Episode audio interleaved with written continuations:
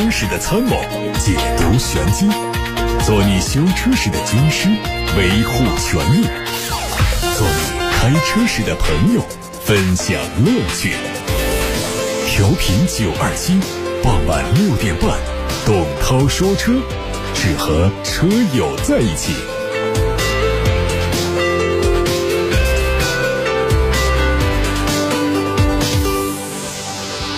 各位好，我是董涛，六点半到七点半，欢迎听董涛说车的直播节目。通过调频九二七的电波，还有蜻蜓、喜马拉雅、九头鸟等平台网络直播。大家关于选车用车的提问，关于汽车消费维权的投诉，现在都可以发送到直播间来。零二七八六八六六六六六正在开通，还有董涛说车的微信公号可以图文留言。先看新闻，全新一代的奔驰 GLE 轿跑 SUV 已经上市。四款车型的售价是七十八万八千八到九十一万七千八，这是基于现款 GLE 采用的平台打造的。它的前半部分和现款 GLE 完全一致，车身的后半部分是溜背的轿跑设计。内饰方面保持了现款的风格，动力上是推出了三五零、四五零。三五零车型用的是二点零 T，四五零车型用的是专门为中国市场推出的二点五 T 发动机。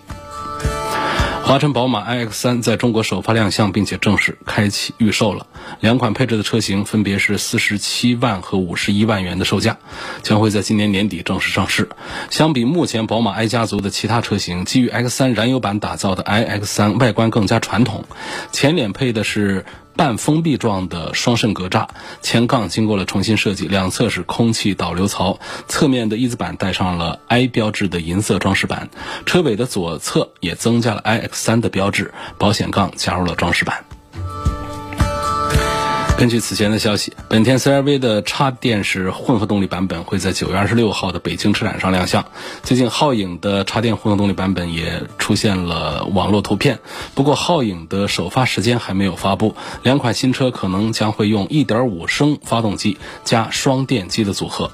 此前，在 Honda 中国媒体大会上，本田公布了在中国的电动化战略，其中就提到了插电式混合动力技术，并且表示本田 CR-V 将会成为。搭载这个技术的第一款车，预计未来皓影也会用上这个技术。日前，广州本田第四代飞度扩张生活乐趣活动在珠海举行。第四代飞度是以“用之美”为开发概念，不仅延承了超跑的基因，还带来了全面升级的价值。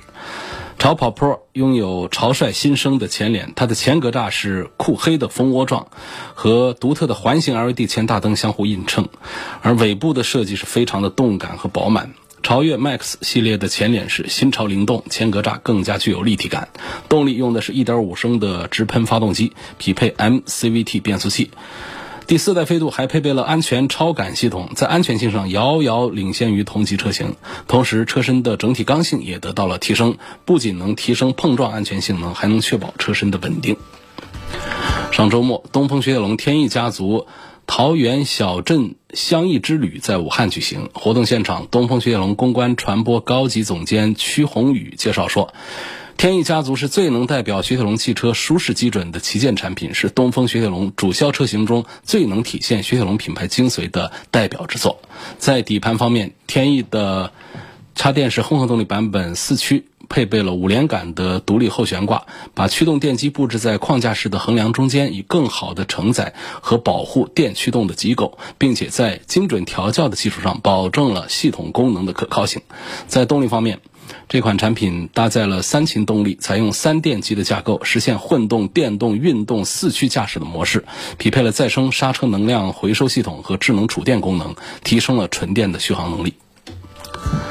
最近，第三代哈弗 H 六华中区域上市发布会在武汉举行。这车的售价是十一万五千九到十三万四千九，总共推出了包括 Plus 版、Pro 版、Max 版还有 Supreme 版四款车。第三代 H 六用的是十二点三英寸的超智联触控屏，加十点二五寸的行车屏，加十寸的智能全彩抬头显示。动力是用的一点五升的 EVO 发动机，匹配了全新的涡轮增压器，一百二十四千瓦的最大功率，还有两百八十五牛米的最。大扭矩让起步超车更快。同时，第三代哈弗 H 六匹配第二代的七速双离合变速器之后，它的综合传动效率高达百分之九十五以上，百公里的综合油耗只有六点六升。近期，广汽新能源试驾活动来到英雄之城武汉，给江城消费者带来一次触摸未来科技的体验。安安系列 SUV 全系亮相，作为广汽新能源安安系列的第三款产品，安安 V 定位的是下一代智能 SUV。它拥有一键遥控泊车，还有2.0版本的全铝纯电专属平台，以及3.0版本的自动驾驶系统，还有四维科幻机甲造型，5G 智能健康座舱，还有600公里的超长续航，六大产品优势特点。另外一款广汽新能源的旗舰车型安安 X LX，它的定位是豪华智能超跑 SUV，是全球第一款搭载3.0。版本自动驾驶功能的车型，除了两款爱安 SUV 之外，二零二零款的爱安 S 已经在七月二号发布。它在续航、科技和服务等方面都实现了升级。九月十一号到十三号，雪佛兰二零二零直通纳斯卡光速挑战赛在武汉打响。伴随着发动机的轰鸣和轮胎的摩擦声，吸引了很多路人的参与。活动现场的氛围是高潮迭起。这次活动的指定参赛车型是时尚运动座驾克鲁兹。承袭了赛车的基因，并且拥有高效节能的动力性能和运动化的操控体验，为所有的参赛选手提供了更加自信和纯粹的驾控乐趣。尤其是搭载轻混系统的克鲁兹，在电机的辅助下，车辆的起步和加速表现都是更加积极。特别是这种短程赛道，对于加速性能的考验非常苛刻。从现场的表现来看，克鲁兹的表现是很不错的。九月十二号，东风启辰湖北三环金通店。在泛悦城市奥特莱斯的西门町创意西三八举办了启辰十年庆的团购会活动，并且成立了启辰星车友俱乐部，标志着车友和启辰汽车迎来一种全新的智慧车生活方式。活动在新潮音乐秀和抽奖游戏中拉开帷幕。随后，东风启辰湖北区销售督导赵鑫向现场的来宾介绍了东风启辰全球技术、合资品质、中国定制的独特发展优势，以及面向中国市场打造高价值汽车产品，为消费者带来充满喜悦的移动生活体验的理念，并且以团购会、车友会等多样的形式，把东风启辰。相关的愿景都传播到更多的消费者生活中。九月十一号到十二号，中国喜剧第一品牌开心麻花来到了武汉举办公益演出。沈腾、马丽、艾伦三人联手在武汉琴台大剧院上演爆笑经典舞台剧《乌龙山伯爵》，致敬武汉抗疫英雄。东风轰打带着 CRV 和公益同行，一起助力欢笑。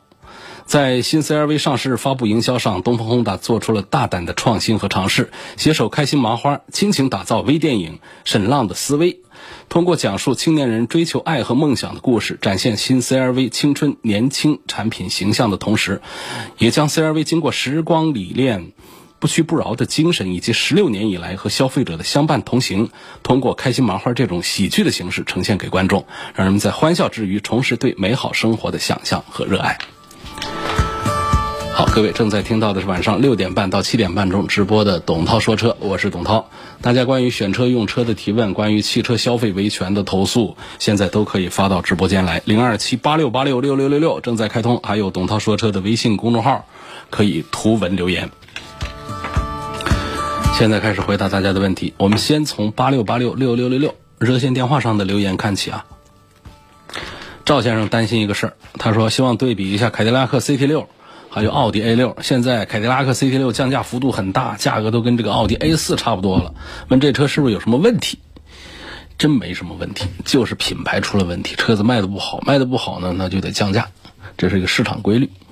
说这个凯迪拉克 CT 六啊，从尺寸上讲，它对标到奥迪 A 八都没毛病，但是它的价格呢，别说跟 A 六比价格了，它跟 A 四现在在比价格。那 A 四、A 六、A 八这中间隔着几个年级，所以这个 CT 六啊，我一直讲性价比真的是很不错。说这车上是不是就那么完美？如果一切都完美，那肯定也不会卖的这么差。品牌是一个方面，它那个十速的自动变速箱啊，他们自家开发的啊，现在口碑啊，包括那九速的原来也是口碑都不大好，说跟这个发动机配合的不大好，用的过程当中啊有一些不好的报告。呃，大家报告它不好呢，倒不是说它就坏了，而是说用的体验有点不大好。所以我为什么讲这车它没什么大毛病？如果说它这个变速箱坏的话，那就是大毛病，那就干脆不推荐了。所以它只是用起来，其实就是感受不是那么的完善。比方说像宝马的 2.0T 来配这个 8AT，就配的非常的完美。说这配的完美是指什么意思？就是各方面就特别好。呃，当然在宝马的 2.0T 四缸机配 8AT 上，其实也有一些换挡啊，有的时候偶尔会有一些顿挫，它没有那么的完美。但相对讲呢，确实是做的是目前啊这个机器配合里面。做的比较完善的一个，就是宝马的这一套发动机和变速箱的匹配。所以说，这凯迪拉克 CT 六呢，它就是发动机和时速的手自一体变速箱的匹配，其实做的并不是太好。那除此之外，不管是车的用料啊，还是车内的静音表现呐，底盘感受，包括把凯迪拉克看家的那些新车上的新科技啊，全都把它用上去了。所以这个车啊，呃，没料到卖的这么差的。呃，所以它现在的销量差呢，于是价格就很低，最低的价格在三十万元以下。这可是一个五米二几的车长啊，这跟过去的老的奔驰 S 啊、奥迪 A 八呀、宝马的七系都是一个长度的。你看它这个价格就直接跟这个宝马的三系啊、奥迪的 A 四啊、奔驰的 C 级差不多了。所以这确实是性价比很不错的一个车，我仍然是强调这一点，性价比很好啊。明女士，她希望在奔驰、宝马、奥迪三个品牌当中推荐一款价格在三十万元左右的车，要求性价比高，后排空间大，舒适性好，外观时尚大气，适合女士开。那这样的车呢，三十万元左右，你说后排空间能有多大？这都办不到。但是呢，现在都已经不小了，因为过去的 A 四啊、三系啊，后排空间确实小。现在啊，见面都得加长，说轴距不加长个十公分都不好意思推新车。所以这些车目前的后排的空间都不用太担心了。你就是三十万左右，你买一个豪华品牌的 B 级车，没谁的后排空间是让人没法忍受的。你一硬是要跟他们的上一个级别比，那肯定是得小一点。所以这个就不是个问题啊。从这个性价比的角度来看呢，这几个车都是很不错。女生啊，女士们可能还是更容易被奔驰的内外精工细作的设计和做工所打动。尽管说这个车实际上在驾驶感受、机械性能方面，呃，赶这个 A 四、赶三系差了老远，但是这一点其实对于我们很多，呃。奔驰的女士车主们来说，并不是太重要，甚至于都体会不到它哪有不好。但是手里摸到的、眼睛看到的，都是很豪华的这种感觉。这这一点倒也很重要。所以呢，我还是向这名女士推荐呢，你可以重点先看一下奔驰的 C 级。呃，其次呢，综合表现，呃，宝马的三系和奥迪 A 四其实也都做得很不错，尤其是像这个新一代的奥迪 A 四，其实是。有很多的改善的，是值得等待看一下的。那么三系呢，在它的历史长河当中，这一代三系啊，确实是不如原来的三系啊，在车迷当中的口碑好。但是呢，横向跟奔驰的和奥迪的产品比，它仍然是做的最棒的一个。所以说这一点呢，给明女士的排序仍然还是奔驰的 C 级排第一个，第二个排的是宝马的三系，第三个排的是奥迪的 A 四。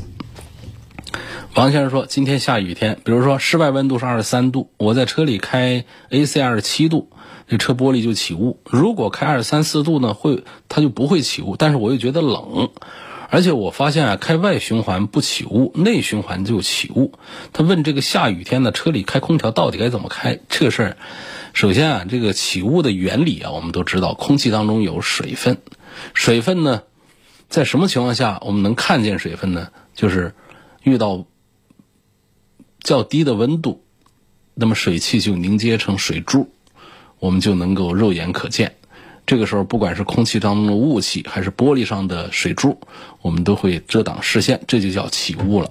所以玻璃上就是这样。我们不管是车内的温度高于车外，还是车外的温度高于车内，不管是水珠形成在车玻璃的外头，还是车玻璃的里头，它都叫起雾。所以说，我们所有的这个空调的温度的控制啊。都保守一个原则，就是你不要让它出现这种呃温差变化，就是让这个湿度大的空气啊不要遇上冷玻璃，这一点就呃好办了。所以说，像这种情况下呢，首先在这个循环上啊，这是一点，就注意呢就开外循环。另外最关键就是看它吹哪儿，尤其现在不是那么热，不需要凉风一直往脸上吹的时候，实际上咱们直接。打前挡风玻璃吹那儿就可以了，既把玻璃那一块的这个起雾的事儿把它给解决了，然后呢还有冷空气，车车内呢也不是那么的热那么的闷，所以主要还是打到那儿去。这个温度的事儿呢，它都那就不是太重要了。我们现在常见的还是打个二十二三度啊，比较舒服一点。实际上现在的温度下呢，我们就是开开吹风都可以，不一定说现在还得打着制冷状态的 AC 空调按键按下去，这个其实必要不是太大。另外呢，有很多人出一些馊主意，大家试过的都知道，那都骗人的。什么说拿这个肥皂水啊，在玻璃的里头擦一下，于是就，那怎么可能？擦完之后越来越糊了，玻璃根本就不通透了。所以那那些就不用试了。最主要就是把这个空调打个啊这个外循环，嗯，还有就是把这个吹风啊直接吹前挡玻璃，不要让它直接吹你这个脸这儿，或者说你。打既吹玻璃也吹我们的面部的，这两边都开着，这样的话呢，过一会儿之后玻璃它就会安顿下来，就不会起雾了。下面一个问题是王先生，他对比的是奔驰的 GLE 跟宝马的 X5，问性价比、动力、后期保养。那这几个方面比的话呢，还是宝马的 X5 更值得推荐一些。说宝马的五系标准轴距和长轴距应该推荐哪一个？我现在开的雪铁龙的 C 五，感觉标准轴距的车跟这个 C 五的更接近，换车更容易适应一些。哎呀，这个想多了。一样的，你加长那一点儿，你其实感受不到。你还是应该买一个长轴距的，后排的空间还是很重要的。我们都已经是买到这个 C 级车来了，也不在乎车再大一点，而且你在开的时候不会觉得跟你原来的 C 五啊，就车子就长了多少，我就不大会开了。实际上这个五系啊。它不管是讲转弯半径啊，还是车辆的这个灵活程度啊，它不像那种笨重的大车。我想这个你担心买长轴距的会不好开，没法适应，这个是多余了。有网友问：雨刮条多久换一次？怎么感觉刷不干净了？雨刮条也没有一个固定的一个规定时间，它不像我们的这个机油啊、保养啊这方面的一个有一个时间里程数，就看我们用的情况。它用的环境，比方说我们在这个空气很清洁的地方啊，这个雨刮条用的时间就长。啊，灰尘大，车子脏，经常直接拿着雨刮条，直接开着雨刮器硬扫玻璃的这种雨刮条，肯定就老得快。另外呢，就不管怎样，它橡胶啊讲一个老化的周期，差不多也就是年把多功夫，橡胶条也就会老化变形，这样肯定就刮不干净了。所以一般来说，如果一定要讲的话呢，就是一年左右，就是雨刮条该换新。另外呢，最重要的是看我们刮水的效果，刮水效果不好的时候就很简单，就是要换雨刮条了。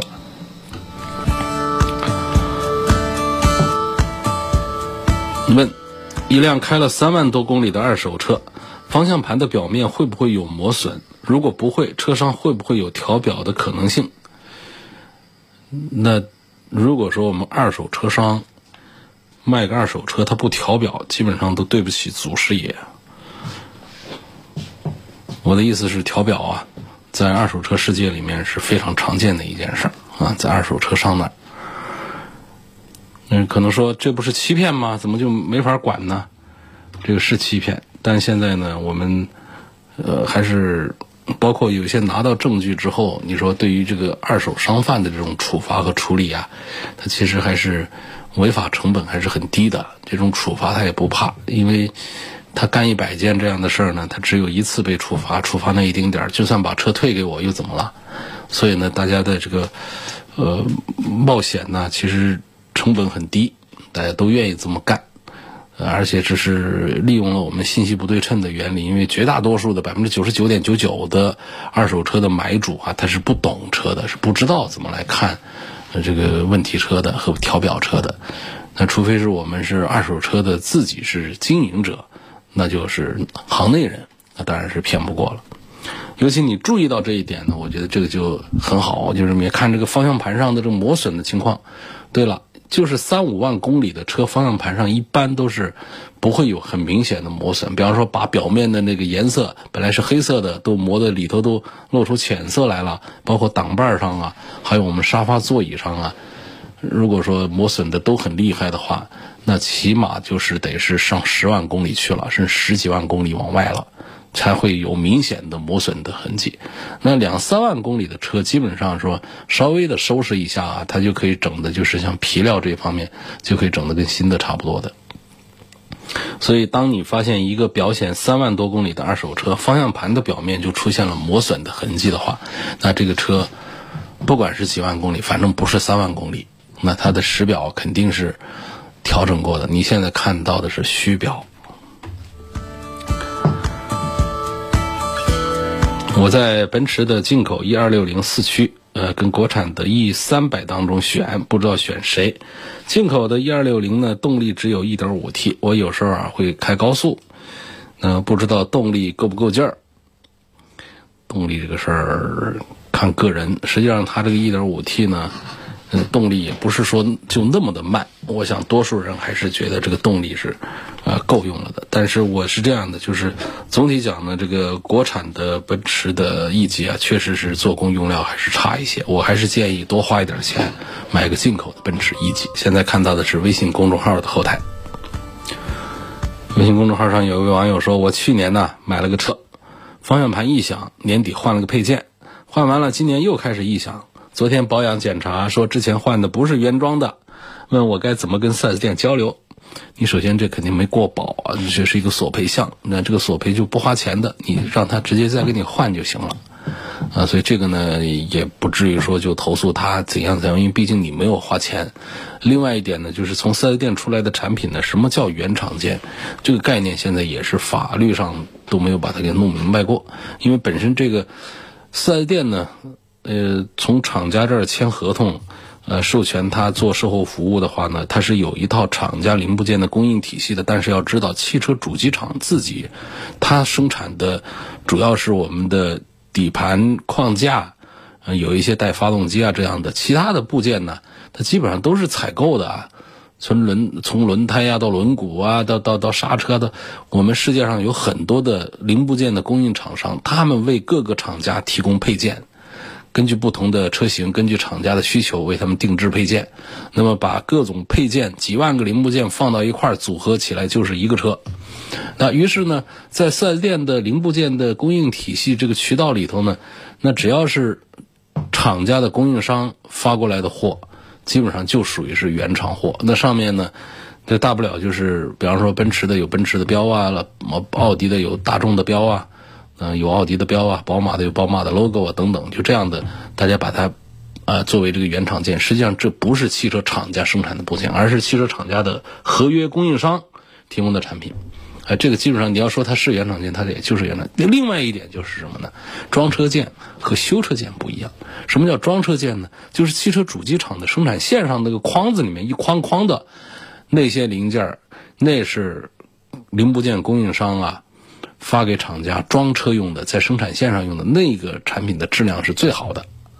那么在零部件供应商内部呢，它会有质量等级体系。那等级差一点的，那恐怕就是发到这个售后网络里头，那做修车件。修车件的质量体系啊，它还是要弱一点的。当然也有说跟这个装车件一个体系的也有，但是呢，确实会分出这样的。啊，好坏来，那差一点的就会放到这儿来。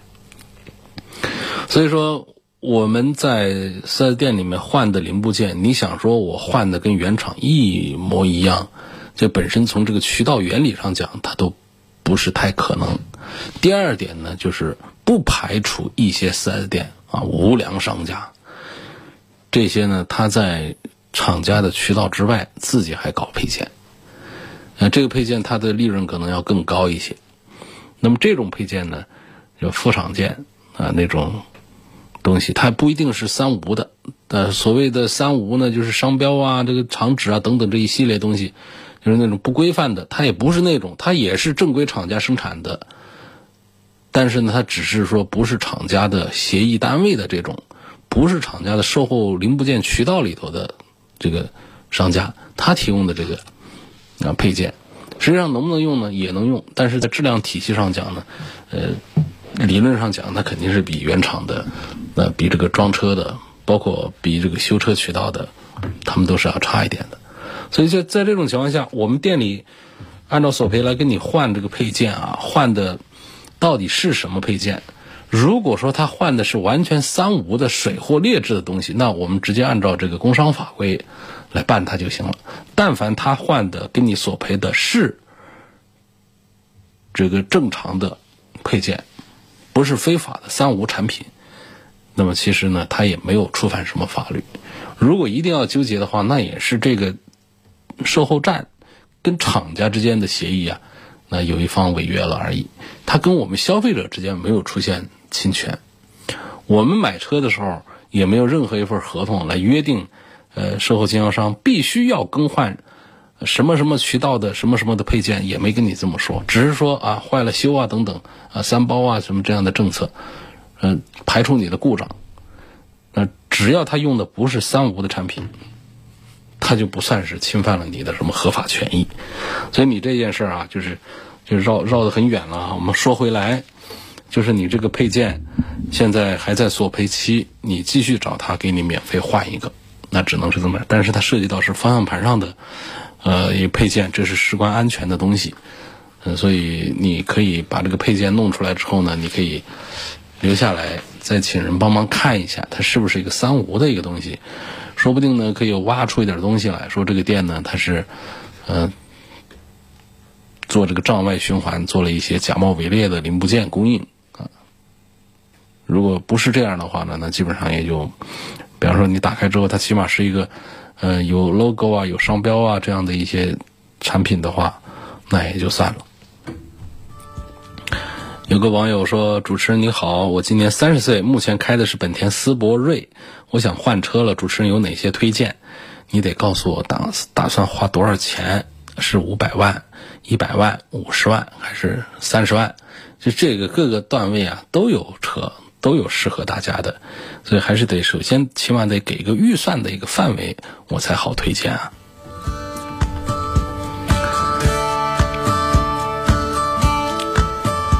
下面问 CRV 和皓影该怎么选？就随便选，两个车是一回事儿啊。CRV 当然是卖的更好、更保值一些。迈锐宝 XL 和雅阁的汽油版怎么选？二十万左右轿车，现在我开的是飞度，那我还是建议你买个雅阁吧。啊，二十万左右，呃，迈锐宝的 XL 这个车，雪佛兰品牌的产品跟本田的产品比啊，因为讲质量啊，讲保值啊。呃，讲舒适性各方面呢，还是有差距的，还是要差一些的，所以肯定还是看雅阁。还有要呃要拿这个雅阁和雪铁龙的 C 六来对比舒适性的，应该买谁？呃，这个舒适性啊，它看是开的舒适性啊，还是坐的舒适性啊？其实我们讲这个开的舒适性啊，我认为还是雪铁龙的 C 六啊。呃，这个雪铁龙的底盘调的这个 C 六啊，它开的舒适性真的是非常棒。当然你在后排在乘坐的这个位置上的话呢，实际上你感受不到太多的这种呃东西来，因为雅阁的这个底盘也调的还是比较舒服。所以从这个后排的感受来看呢，这个雪铁龙 C 六并没有什么优势，除非是驾驶者他可以感受到这个车的底盘明显是属于很高档的那种印象，不管是隔音降噪、静音的表现，还是悬挂的弹跳的这种。啊，动静儿、底盘的整体性这种刚性的表现，C 六啊是超出这个级别的，它不像二十多万的车子，你说它四五十万的车来跟它 PK 这个底盘的性能都不一定赢得过它。C 六啊，雪铁龙的 C 六，就这一点是要肯定的。所以你问这个舒适性的话，我讲就是你是前排开的舒适性肯定 C 六，那后排坐这一点优势，你其实在后排的人感受不出来。啊，一个雅阁，它可能把这各方面的舒适啊，它处理的更好一些。下面看到的是八六八六六六六六留言板上林先生说：“我开的车是奥迪 A 六，公司用车，现在想换一辆比 A 六好一点的小轿车，我就不想要奔驰 S 和宝马七系，希望帮忙推荐。难道忘了奥迪还有个 A 八吗？这个车难道也要排除在外吗？比 A 六好一点，我肯定不能跟你推荐宝马的五系、奔驰的 E 级啊，那不都一回事了吗？所以这肯定就是 C 级车升为 D 级车才叫是好一点。”呃，那么你排除了奔驰的 S 和宝马七系之后，还剩下一个奥迪 A 八，你肯定应该重点的考察一下。实际上，奥迪 A 八这个产品力是很强大的，啊，奥迪 A 八历史上的每一代的 A 八都做得非常的强大，呃，它的价格也很有优势，尺寸呐、配置啊、动力啊，尤其是灯光方面的一些都非常的先进的。我建议你直接 A 六升级 A 八。下一个问题，希望能够从后期的维修保养方面评价一下现代胜达是否推荐买。问这款车小毛病多不多？反正是不少。现在现在这个形势不大好，但是它这个车啊，确实有一说一，性价比是很好，价格又便宜，堆头又大，配置又丰富。嗯，保值是差一点，但是呢，用起来其实还是这个挺划算的。就是现在现在胜达这个，你拿它这个同样的价格，你去买一个本田，你买个丰田，那配置比它低多了。所以这就是说性价比是这样。那么讲后期保养呢，它也是跟这个品牌的呃站位定位啊是密切相关的。品牌高端的，它自然的它后期的费用就会贵一些。就是到现现代胜达这样的，它本身车子卖的便宜，这品牌它这个作为韩系车，它在我们的合资产品当中的这个站位它就是中等靠后的，所以它的后期费用肯定就不会贵呀，它贵的就没有道理呀。所以这个这一点啊，宋先生你其实就不用担心这个后期维修保养费用这方面的一些事儿，啊，现在胜达这个产品呢，这主体上还是可以推荐一下的，身上的硬伤不不多，没什么很明显的大的问题。好，今天就说到这儿，感谢各位收听和参与晚上六点半到七点半钟直播的董涛说车，欢迎在节目时间以外通过董涛说车的全媒体平台收听往期节目的重播音频。